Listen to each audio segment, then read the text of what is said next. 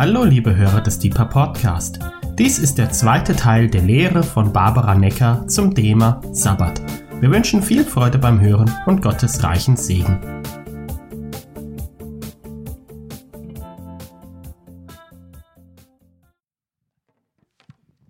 Ja, als ich letzte Woche sagte, diese Woche kommt Jesus, sprach ich nicht, wie von manchen irrtümlich verstanden, über die Wiederkunft des Herrn, sondern darüber, dass wenn Jesus in der Bibel auftaucht, es oft sehr spannend äh, wird. Und ich glaube, das ist auch, wenn es um das Thema Sabbat geht, der Fall.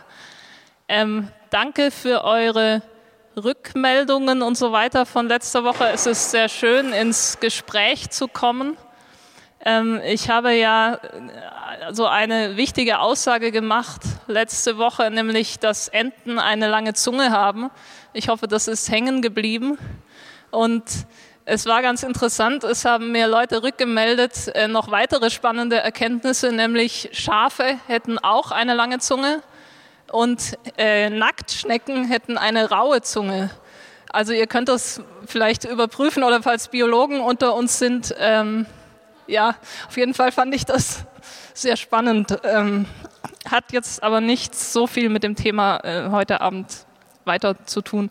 Ähm, ich mache kurz die Connection zu letzter Woche. Wir haben ja über das Prinzip Sabbat gesprochen. Der Sabbat ist ein Teil des Gesetzes, das Gott dem Volk Israel gegeben hat. Und letzte Woche haben wir den Blick aufs Alte Testament geworfen nicht gesprochen über die jüdische Tradition des Sabbatfeierns, sondern über das, was im Alten Testament so darüber gesagt wird. Diese Woche möchte ich das Thema aus dem Blickwinkel des Neuen Testaments beleuchten, also das Prinzip Sabbat aus dem Blickwinkel Neues Testament. Der Gedanke dahinter ist, dass das alttestamentliche Sabbatgebot auf etwas Tieferes hindeutet und dass Jesus im Neuen Testament, als er da ist, ein falsches Verständnis von Sabbat korrigiert, aufzeigt und neu deutlich macht, worum es wirklich geht. Und ich meine, dass das Prinzip Sabbat nicht das religiöse Gebot, aber das Prinzip Sabbat auch für uns relevant ist. Ich hatte letzte Woche auch erwähnt, dass der Sabbat im Alten Testament ein Bundeszeichen zwischen Gott und seinem Volk ist da möchte ich noch mal kurz anknüpfen und einen Vers vorlesen aus 2. Mose 31, Vers 13. Du aber rede zu den Söhnen Israel und sage ihnen, haltet nur ja meine Sabbate, denn sie sind ein Zeichen zwischen mir und euch für all eure Generationen, damit man erkenne, dass ich der Herr es bin, der euch heiligt. Ein Zeichen zwischen mir und euch. In Hesekiel steht so etwas Ähnliches und da steht sogar ausdrücklich ein Bundeszeichen, ein Zeichen für den Bund, den Gott mit dem Volk Israel hat. Und ich glaube, dieses, dieser Gedanke, der Sabbat als Bundeszeichen zwischen Gott und seinem Volk, der macht Sinn, auch im neuen Bund. Petrus hat ja gesagt über die ich sag mal, über die Fremdlinge, die zu Jesus gehören, über Menschen wie wir, die an Jesus glauben, dass wir eine heilige Nation sind, ein Volk zum Besitztum, also auch Volk Gottes und dieses Bundeszeichen. Ähm, es gab ja weitere Bundeszeichen so in der Schrift, zum Beispiel den Regenbogen bei Noah oder dann ähm, auch im in Bezug auf das Gesetz die Beschneidung. Und wir sehen, dass das auch nicht irgendwie gekickt wird im, im neuen Bund, sondern dass die Beschneidung irgendwie als Beschneidung des Herzens gesehen wird. Also diese Zeichen sind nicht einfach so in die Tonne zu treten, sondern haben, glaube ich, uns auch was zu sagen. So diesen Gedanken könnt ihr vielleicht im Hinterkopf mitbewegen. Ein Bundeszeichen zwischen Gott und seinen Leuten, dieser Ruhetag. Es gibt ähm, ja so eine Art theologische Ruhe, irgendwie ruhen von den eigenen Werken, was wir dürfen, weil wir uns unsere Erlösung nicht mehr erarbeiten müssen, sondern sie äh, frei geschenkt bekommen haben aus Gnade. Also diese, ich sag mal in Anführungszeichen, theologische Ruhe, die haben wir alle, wenn wir denn Jesus nachfolgen. Aber wir brauchen auch tatsächlich eine ganz praktische Ruhe. Wir sollten das nicht einfach irgendwie vergeistlichen und tun, als wären wir so christliche Superstars, die nie eine Pause brauchen. So sind Menschen einfach nicht gemacht. Ich vermute, dass wir im Himmel noch größere Ruhe erleben werden als jetzt hier auf der Erde. Aber dennoch haben wir schon jetzt auch Ruhe und Zugang zu Ruhe. Ich würde sagen, wenn man auch so ein bisschen eskatologisch darüber nachdenkt, so im großen Bild von Anfang bis Ende, es ist eine Art schon jetzt noch nicht. Wir haben schon Ruhe, es wartet noch mehr Ruhe, also nicht irgendwie Langeweile, sondern positive Ruhe auf uns im großen Bild. Aber in unserem täglichen Leben ist das etwas, in das wir immer wieder eintreten dürfen. Hatte letzte Woche erwähnt, diese Stelle aus dem Hebräerbrief. Der Hebräerbrief, die, der so eine Verbindung zwischen altem und neuem Bund zeigt, einen Einblick, wie das Gesetz auf etwas Vollkommeneres hinweist, wie das Gesetz Schatten der zukünftigen Güter ist. Und möchte auch noch einmal diesen Vers vorlesen, Hebräer 4, äh, beziehungsweise zwei Verse 9 und 10. Also bleibt noch eine Sabbatruhe dem Volk Gottes übrig. Denn wer in seine Ruhe eingegangen ist, der ist auch zur Ruhe gelangt von seinen Werken, wie Gott von seinen eigenen. Und das Volk Gottes, ihr seid eine heilige Nation, ein Volk zum Besitztum. Ich meine, dass auch für uns noch eine Ruhe da ist, in die wir eintreten dürfen, aber auch eben eintreten dürfen. Es ist auch irgendwie eine Entscheidung. Man kann sich auch dagegen wehren, man kann es auch nicht tun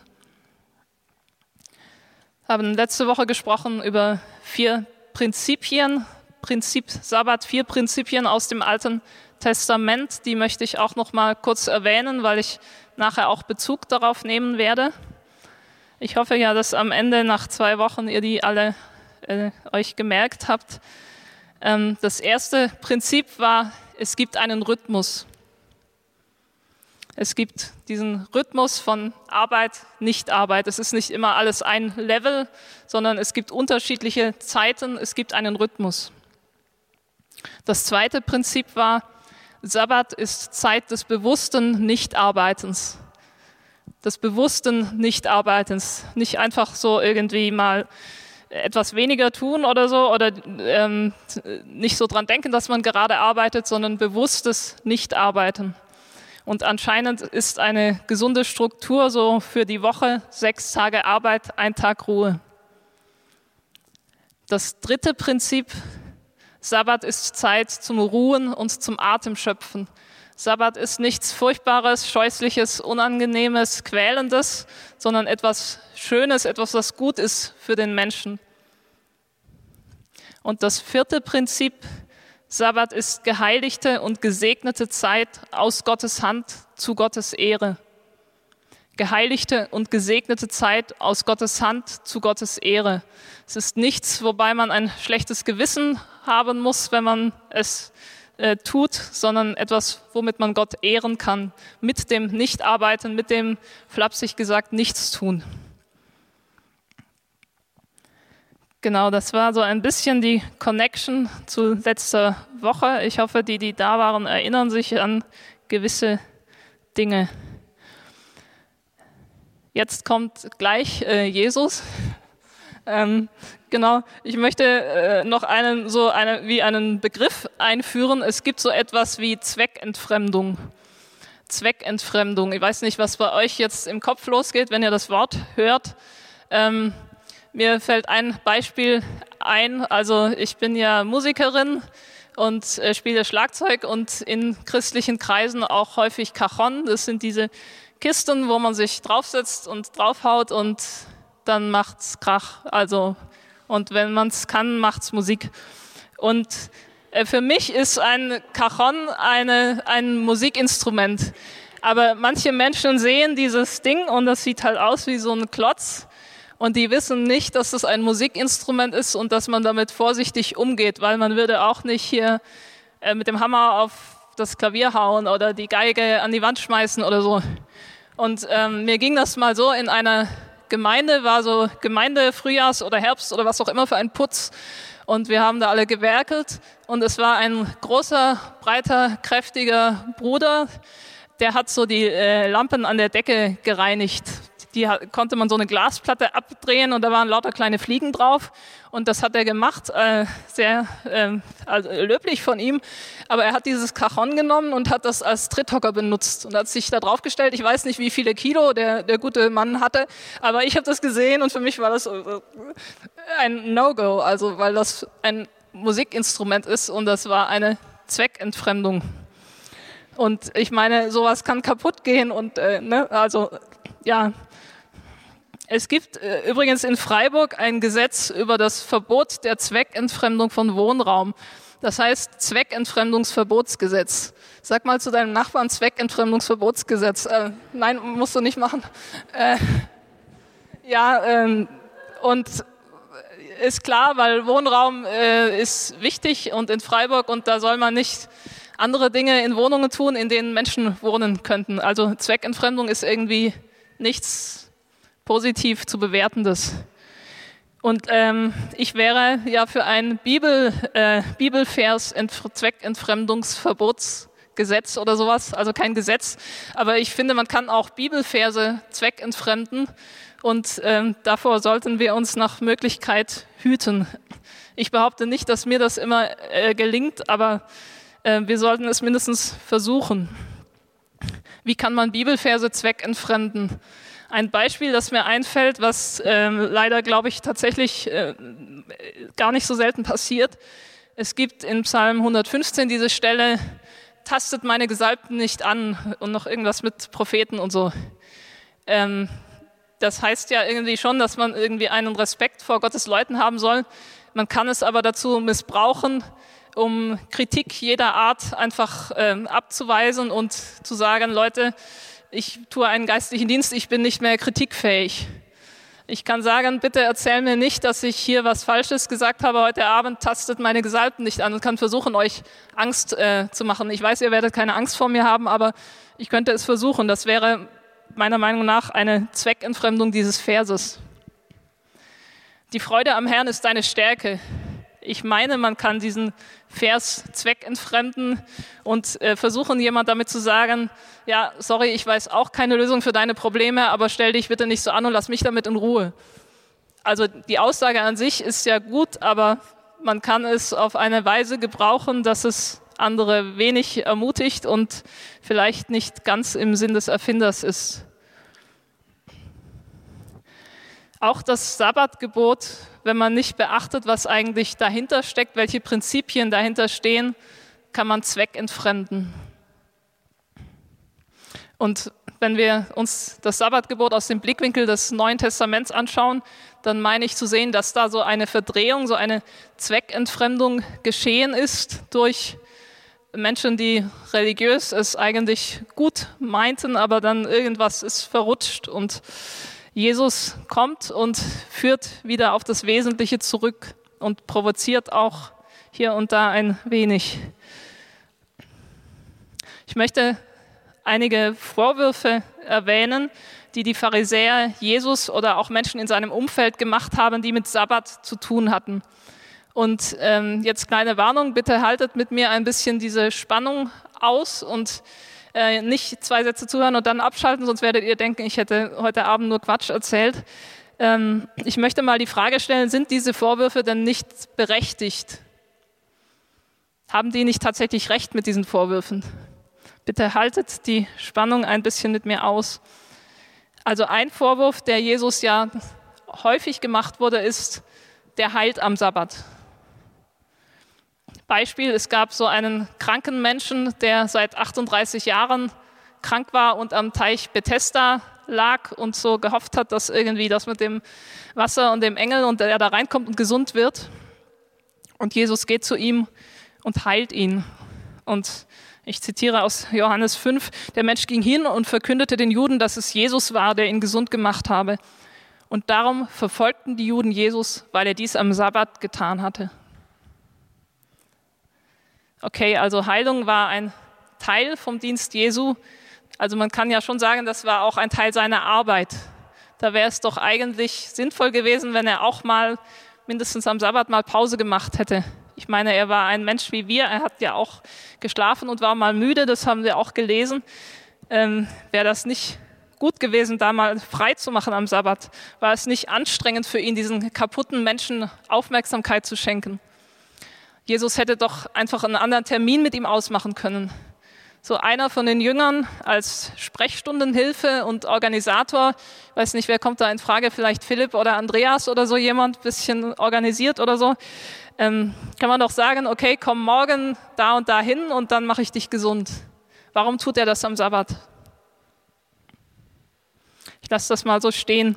Es gab einen Mensch, der hatte eine, eine verdorrte Hand.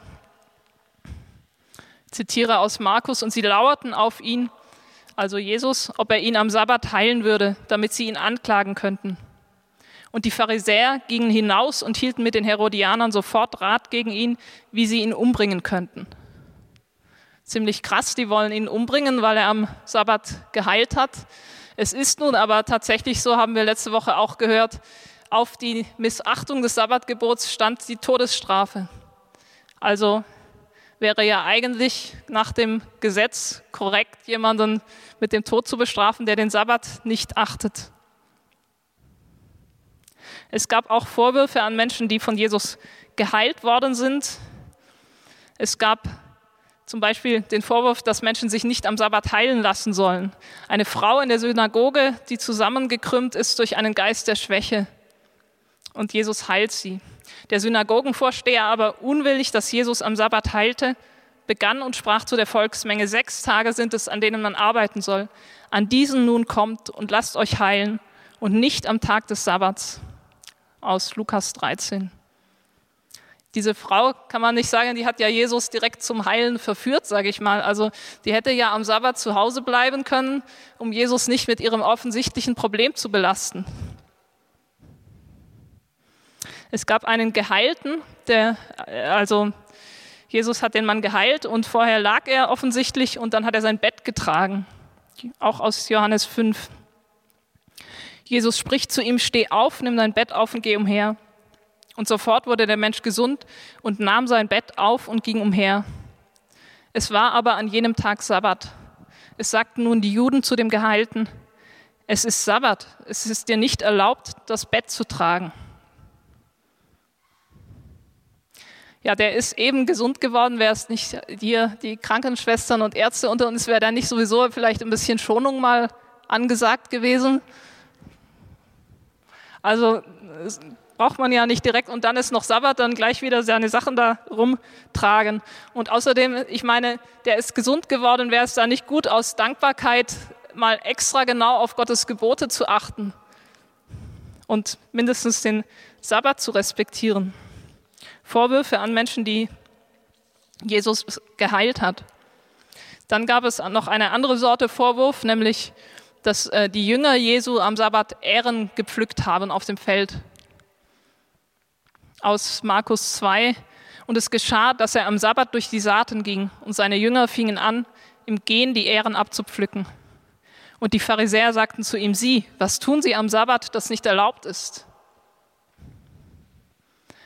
Wir haben ja gehört, der Sabbat wurde eingeführt äh, in der Schrift. Da ging es um Manna und so weiter. Und ähm, sie sollten sechs Tage gehen und sammeln. Und am siebten Tag sollten sie nichts sammeln, weil es am sechsten Tag eine doppelte Portion gab.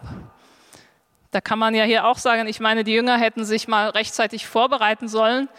Die wussten ja, dass der Sabbat kommt. Da hätten sie am Tag vorher Essen organisieren können. Und da sie das offensichtlich verpeilt hatten, hätten sie ja mal einen Tag ohne Essen auskommen können.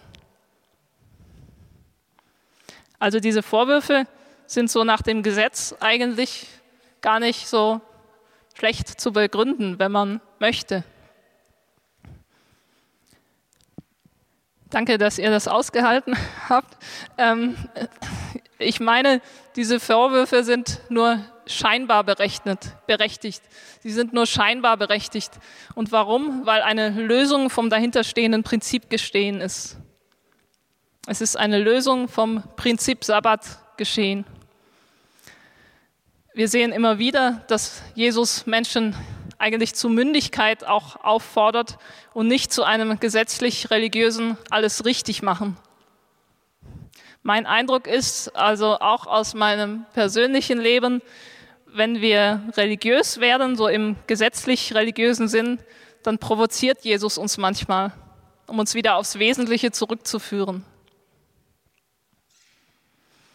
Noch mehr Provokation Johannes 5, die Verse 17 und 18. Da ist eben so ein Vorwurf geschehen, der heilt ja am Sabbat. Und die Antwort von Jesus, Jesus aber antwortete ihnen, mein Vater wirkt bis jetzt und ich wirke. Darum nun suchten die Juden noch mehr, ihn zu töten, weil er nicht allein den Sabbat aufhob, sondern auch Gott seinen eigenen Vater nannte und sich so selbst Gott gleich machte. Da stellt sich jetzt die Frage, wer ist Jesus?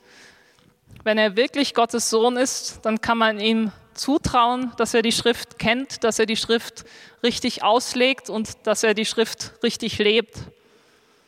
Wir sehen auch, dass Jesus offensichtlich am Sabbat in die Synagoge gegangen ist, dass er offensichtlich auch sich immer mal Ruhezeiten genommen hat, dass er sich zurückgezogen hat, um, um allein zu sein mit dem Vater. Er hat nicht die Wichtigkeit des Sabbats ignoriert. Er hat nicht die Wichtigkeit von Ruhezeiten ignoriert. Aber er provoziert. Ich möchte jetzt ähm, sozusagen über Sabbat im Sinn des Erfinders sprechen, anhand von drei Fallbeispielen. Es sind diese Geschichten, ich habe eben schon ein paar erwähnt, ähm, die auch in den synoptischen Evangelien und so weiter, es kommt immer irgendwie alles überall so ungefähr vor. Okay, das stimmt jetzt wahrscheinlich nicht, aber es ist viel, vieles dann dieselbe Geschichte und Ähnlichkeiten. Und ich möchte einfach ähm, drei, drei Geschichten mal rausnehmen und dann sehen, was denn auch Jesus auf diese Vorwürfe zu sagen hat. Drei Fallbeispiele, Sabbat im Sinn des Erfinders. Hat er eben schon erwähnt, es gab diese Heilung dieses Mannes mit einer verdorrten Hand. Ich lese nochmal aus Markus 3, die Verse 4 und 5. Und er spricht zu dem Menschen, der die verdorrte Hand hatte, steh auf und tritt in die Mitte. Und er spricht zu ihnen, ist es erlaubt, am Sabbat Gutes zu tun oder Böses zu tun? das Leben zu retten oder zu töten. Sie aber schwiegen. Ist es erlaubt, am Sabbat Gutes zu tun oder Böses zu tun, das Leben zu retten oder zu töten? Es ist so die Frage, was, was steht denn dahinter? Was soll denn dieses ganze Gebot überhaupt bewirken? Es gibt diesen Vers in ähm, 3. Mose 18, Vers 5. Und meine Ordnungen und meine Rechtsbestimmungen sollt ihr halten. Durch sie wird der Mensch, der sie tut, Leben haben. Ich bin der Herr. Durch sie wird der Mensch, der sie tut, Leben haben. Das ganze Gebot, all die Gebote, all das Gesetz ist eigentlich gegeben, um, damit die Menschen Leben haben. Gottes Gebote sollen grundsätzlich Leben bringen den Menschen. Und auch der Sabbat soll lebensfördernd sein ist eigentlich so, dass der Sabbat geradezu das Leben feiert. Wenn wir uns die Schöpfungsgeschichte anschauen, Gott hat Leben geschaffen und dann kam der siebte Tag, an dem hat Gott geruht. Es steht jetzt irgendwie, glaube ich, nicht so direkt in der Schrift, aber man kann sich natürlich fragen, was hat Gott denn am siebten Tag so gemacht? Also ich komme sehr schnell zu dem Gedanken, naja, der hat gerade alles geschaffen. Wahrscheinlich hat er sich das mal nochmal angeschaut und hat sich darüber gefreut. Und dieses Leben, das er geschaffen hat. Der Sabbat soll lebensfördernd sein. Noch eine weitere Bibelstelle, auch eben über diesen selben Menschen mit der verdorrten Hand aus Matthäus 12. Und siehe, da war ein Mensch, der eine verdorrte Hand hatte. Und sie fragten ihn und sprachen, ist es erlaubt, am Sabbat zu heilen, damit sie ihn anklagen könnten? Er aber sprach zu ihnen, welcher Mensch wird unter euch sein, der ein Schaf hat und wenn dieses am Sabbat in eine Grube fällt, es nicht ergreift und herauszieht? Wie viel wertvoller ist nun ein Mensch als ein Schaf? Also ist es erlaubt, am Sabbat Gutes zu tun. Dieses Beispiel mit dem Schaf, Schaf fällt in die Grube, ja, man wird schnell versuchen, es rauszuholen, weil das ist irgendwie so eine Art Notsituation. Also natürlich könnte man sagen, wir schmeißen dem Schaf ein bisschen Gras runter und ziehen es dann äh, nach dem Sabbat raus. Aber das Schaf fühlt sich in der Grube bestimmt nicht wohl und es ist Notlage. Man wird das Schaf retten wollen. Hilfe in Notsituationen ist wichtig und bei hoher Dringlichkeit kann schnell das Handeln angesagt sein.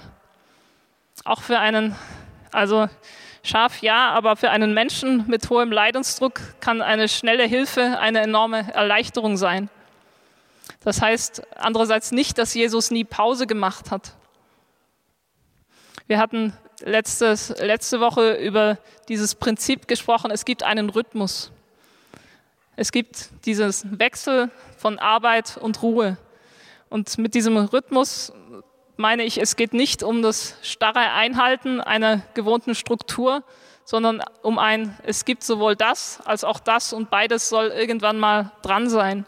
Ist wie eine Integration von verschiedenen Phasen ins Leben, ein Wechsel zwischen zwei Modi, so Arbeitsmodus, Ruhemodus.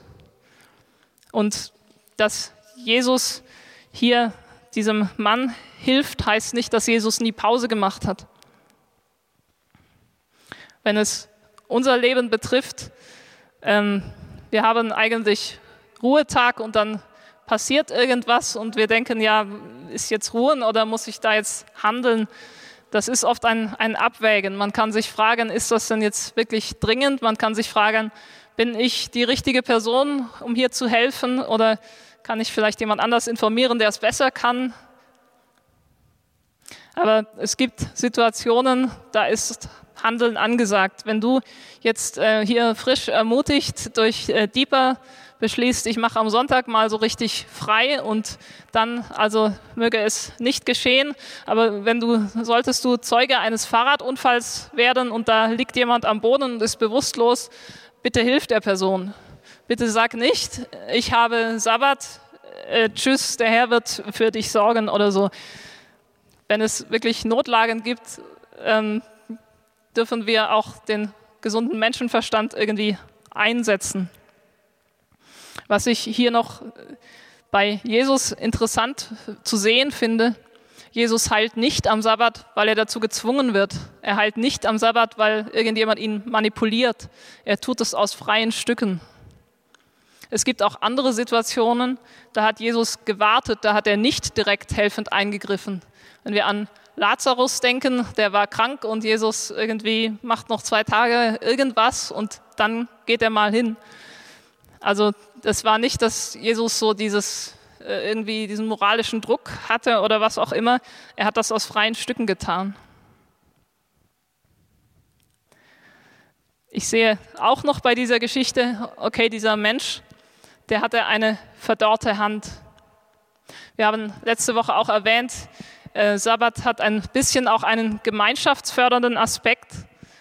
Da meine ich auch zu sehen, dass diese Geschichte auch im Sinn von Prinzip Sabbat ist, weil dieser Mann wahrscheinlich nach der Heilung wieder mehr gesellschaftsfähig war als davor.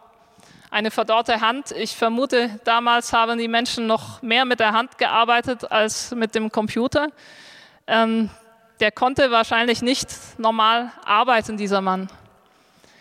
Vermutlich sah das auch nicht so schön aus. Also ich weiß nicht genau, was, wie das krankheitstechnisch äh, zu bewerten ist, aber vielleicht war es auch irgendwie eine Stigmatisierung. Okay, dieser, der da mit der, mit der komischen Hand irgendwie.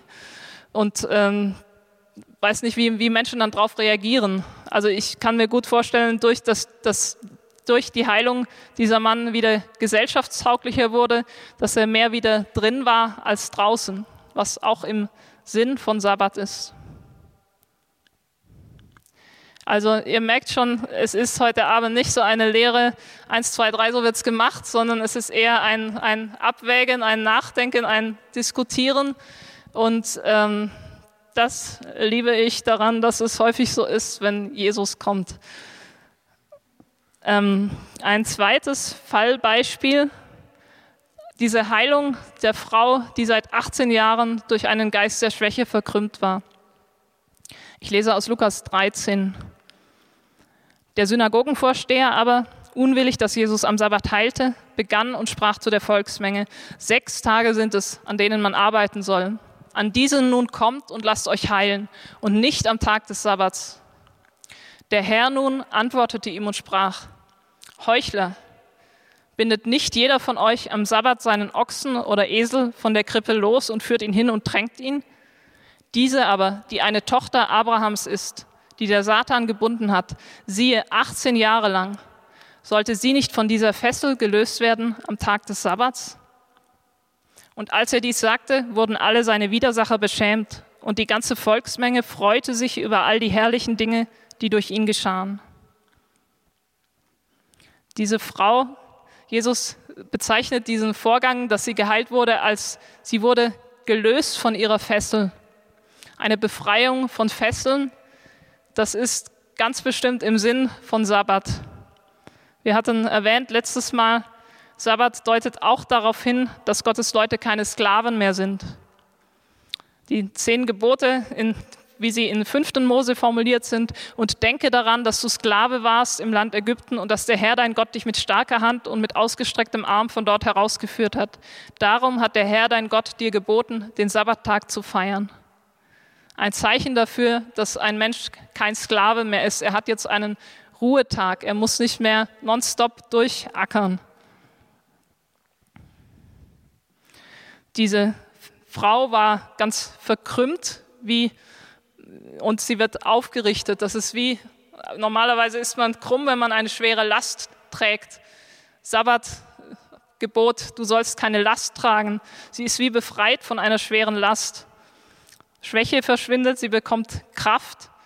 Und das ist auch irgendwie im Sinn von Sabbat ein Tag zum Auftanken, ein Tag zum Atemschöpfen. Ich kann mir vorstellen, dass sie tatsächlich besser atmen konnte, wenn sie vorher so war und danach so war, weil irgendwie hat das mit dem Atmen ja auch was hier, das braucht man irgendwie Raum dazu. Ähm, sie kann wahrscheinlich tatsächlich besser durchatmen. Das ist voll im Sinn von Sabbat. Der Sabbat, haben wir gesagt, soll, soll Gott ehren. Hier geschieht ein Wunder und das Wunder ehrt ganz bestimmt Gott. Die ganze Volksmenge hat sich gefreut über die Dinge, die durch Jesus geschehen sind. Das hat Gott Ehre gegeben.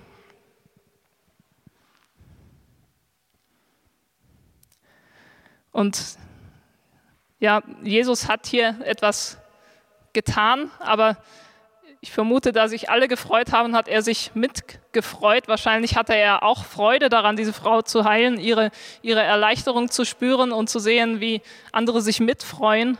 Und ich kenne das selber, dass es eigentlich sehr Freude machen kann, einem Menschen zu helfen.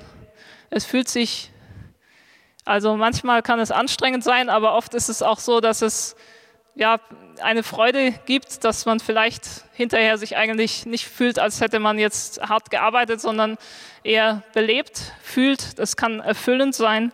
Es kann so sein, dass wir genau dadurch eigentlich das Gefühl haben, eher zu gewinnen als zu verlieren. Ein persönliches Beispiel. Neulich war ich mal irgendwie im Gebetshaus relativ lang bis abends, ich weiß nicht, vielleicht so zehn oder so. Dann war ich platt, äh, wollte nach Hause, hatte Hunger, wie das so ist. Äh, Feierabend. Bin ähm, runtergegangen, irgendwo noch um die Ecke gelaufen und es hat ein bisschen geregnet und da lag ein Mann so an der Ecke auf der, ja, in der Fußgängerzone, äh, da wo man normalerweise nicht zum Schlafen liegt. Auch nicht unterm Dach oder so, der lag da einfach. Und ähm, ich wusste nicht, wie es ihm geht und so weiter.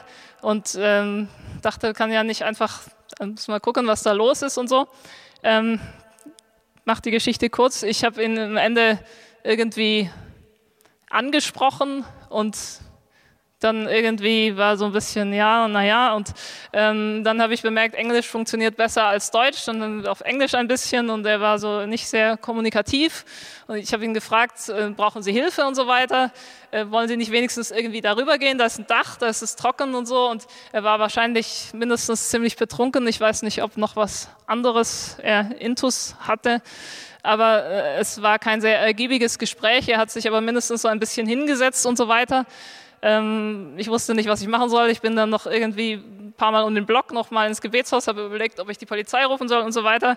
Ähm, bin dann nochmal vorbeigelaufen und mittlerweile hatte eine Polizeistreife ihn auch angesprochen und sprach mit ihm. Dann bin ich beruhigt nach Hause. Aber es gab einen Moment, da habe ich mit ihm gesprochen und ich habe wirklich versucht, respektvoll zu sein und so weiter. Und er hat mich so angeschaut und irgendwie war was in seinem Blick, wo ich den Eindruck hatte, es überrascht ihn ein bisschen, dass in dieser Situation jemand mit Respekt und höflich mit ihm spricht und das ist irgendwie gut. Und diese ganze Hin und Her hat bestimmt irgendwie eine halbe Stunde oder so gedauert und ich wäre eigentlich gerne vorher schon nach Hause und so weiter. Aber irgendwie hat sich das gut angefühlt, dieser Blick von dem Mann und zu merken, vielleicht kommt ein klein bisschen was von, von Jesus durch oder was auch immer. Also kann ja auch nebenher noch beten und so. Aber solche Situationen, ich habe mich bestimmt besser gefühlt, das getan zu haben, als wenn ich einfach nach Hause gefahren wäre. Es kann erfüllend sein, jemandem zu helfen. Ein drittes Fallbeispiel, die Jünger, die Ähren pflücken. Markus 2. Und es geschah, dass er am Sabbat durch die Saaten ging, und seine Jünger fingen an, im Gehen die Ähren abzupflücken. Und die Pharisäer sagten zu ihm, siehe, was tun sie am Sabbat, das nicht erlaubt ist? Und er spricht zu ihnen, habt ihr nie gelesen, was David tat, als er Mangel hatte und als ihn und die, die bei ihm waren, hungerte? Wie er in das Haus Gottes ging zur Zeit Abiatars des Hohenpriesters und die Schaubrote aß, die außer den Priestern niemand essen darf, und auch denen gab, die bei ihm waren. Und er sprach zu ihnen, der Sabbat ist um des Menschen willen geschaffen worden und nicht der Mensch um des Sabbats willen. Somit ist der Sohn des Menschen Herr auch des Sabbats. Wir haben auch letzte Woche gesehen, gerade am Beispiel von Manna, dass der Sabbat kein Fastentag war, im Fall von Manna hat Gott nicht gesagt, da gibt es nichts zu sammeln und dann gibt es auch nichts zu essen, sondern er hat am Tag vorher dafür gesorgt, dass Essen da war für diesen Ruhetag. Sabbat ist kein Fastentag, keine Selbstkasteiung, sondern etwas Erquickliches, ein Tag, an dem Gott für Essen sorgt. Sabbat soll etwas Schönes sein, das den Menschen gut tut. Und dieses Ehrenpflücken so im Vorbeigehen war ja irgendwie auch keine Schwerarbeit, aber für die Jünger hat es den Tag wahrscheinlich angenehmer gemacht und sie konnten etwas von Gottes Güte und Versorgung schmecken.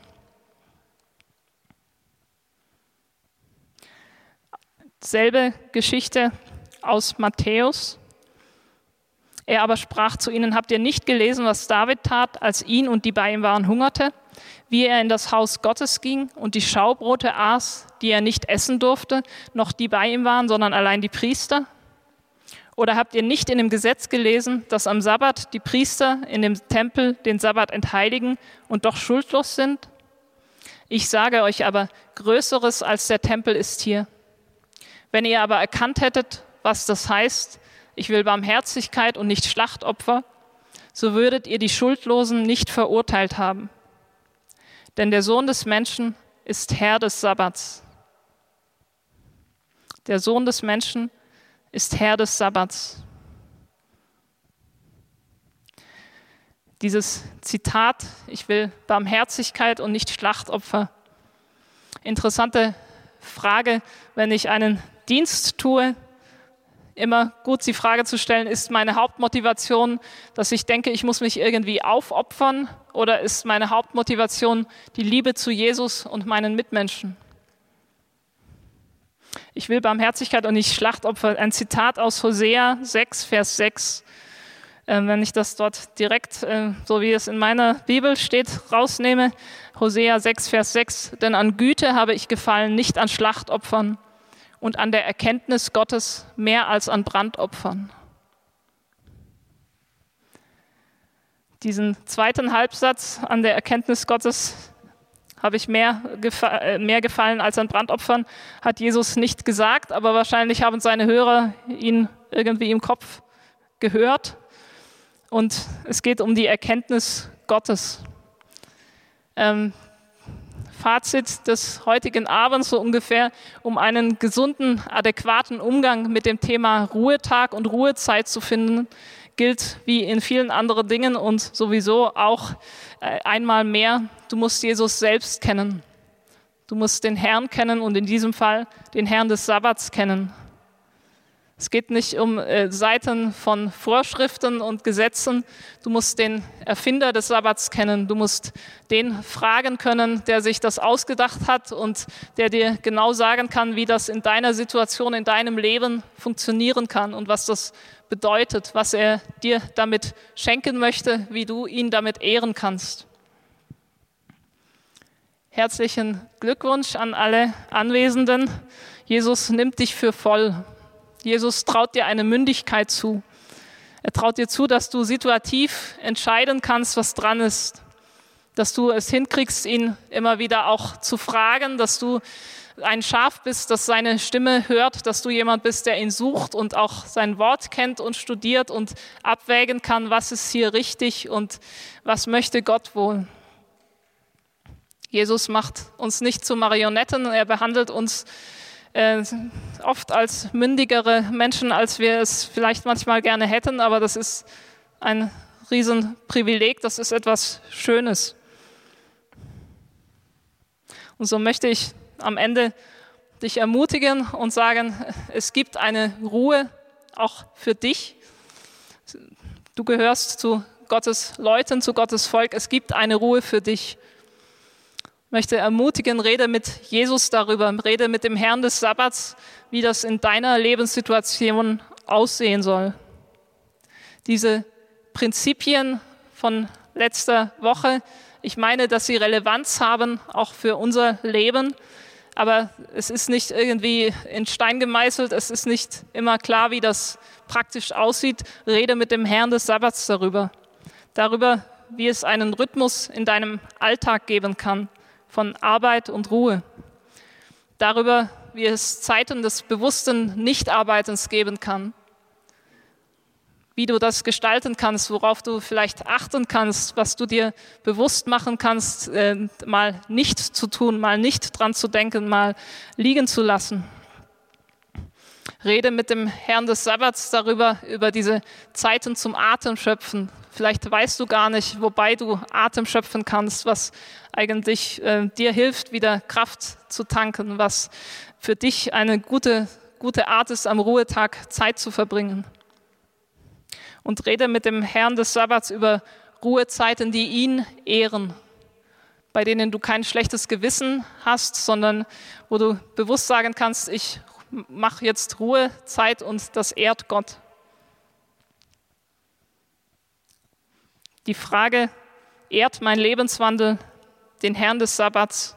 Spricht mein Leben von einem Herrn, der seinen Leuten Ruhe gönnt und sogar verordnet, der aber daraus nicht ein absurdes, alltagsuntaugliches äh, untaugliches religiöses Gebot macht, sondern ähm, das irgendwie dir auch hilft und zeigt, wie du das gestalten kannst? Wenn es dir völlig unrealistisch scheint, so dieses 6 zu 1, äh, sechs Tage arbeiten, ein Tag ruhen, ähm, das kann sein, kann ich verstehen, ist interessant, so auch äh, euch alle zu sehen. Ich meine, ein paar von euch kenne ich. Vielleicht sagen manche so, du hast keine Ahnung, was in meinem Leben los ist und ich soll einen Tag in der Woche frei machen. Also, äh, sorry, geht nicht. Aber ich möchte dich ermutigen, nicht zu sagen, okay, bei mir funktioniert das nicht, sondern irgendwie klein anzufangen. Nimm dir mal eine Stunde vielleicht frei, versuch mal eine Stunde Sabbat-Feeling zu bekommen, eine, eine Stunde Sabbat zu schmecken. Und Denk drüber nach, rede mit Jesus darüber. Das wäre meine Ermutigung. Ähm, wir singen, glaube ich, gleich nachher noch ein Lied und äh, schon spät und so, aber vielleicht ähm, können wir das versuchen bei diesem letzten Lied, ich habe so darum gebeten, es soll vielleicht irgendwie in die Ruhe führen oder so, keine Ahnung, was sie daraus machen. Ähm, vielleicht können wir versuchen, ein bisschen Sabbat zu schmecken im letzten Lied, mit das ähm, einfach bewusst zu versuchen, mal in diesen drei Minuten sozusagen nicht zu arbeiten, auch nicht in Gedanken, kein schlechtes Gewissen dabei zu haben, Atem zu schöpfen und Gott damit zu ehren. Klingt jetzt stressig, aber äh, ja, ihr wisst, glaube ich, was ich meine und äh, versucht mal Sabbat zu schmecken. Vater, ich danke dir für dein Wort, danke dir für diesen Abend und bete, dass das hängen bleibt, was hängen bleiben soll. Du kennst alle Menschen hier oder die das irgendwann vielleicht noch hören. Ich bete, dass du zu Menschen sprichst und dass du Menschen ermutigst, mit dir, dem Herrn des Sabbats, über dieses Thema auch zu reden und Dinge in ihrem Leben umzusetzen, damit es dich ehrt, damit es davon spricht, wie, wie du bist und wie du mit deinem Volk umgehst, mit deinen Leuten umgehst. Danke, dass du gut zu uns bist. Danke, dass du in die Freiheit führst, raus aus Sklaverei. Wir lieben dich, Jesus, und danke für deine Provokationen. Danke, dass es spannend ist, wenn du auftauchst. Danke, dass du uns als mündige Menschen behandelst. In Jesu Namen. Amen.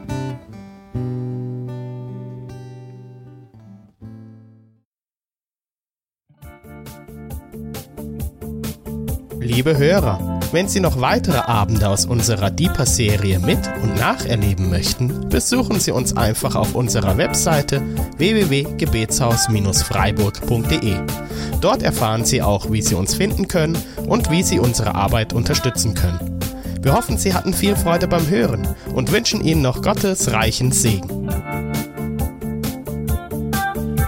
Ich reise, ich bin auf der Reise mit dir auf der Reise zu deinem Licht. Jesus, du bist mein Weg, mein einziges Ziel. Du bist mein Licht. Ich will tiefer, weiter, höher, schneller, intensiver, klarer.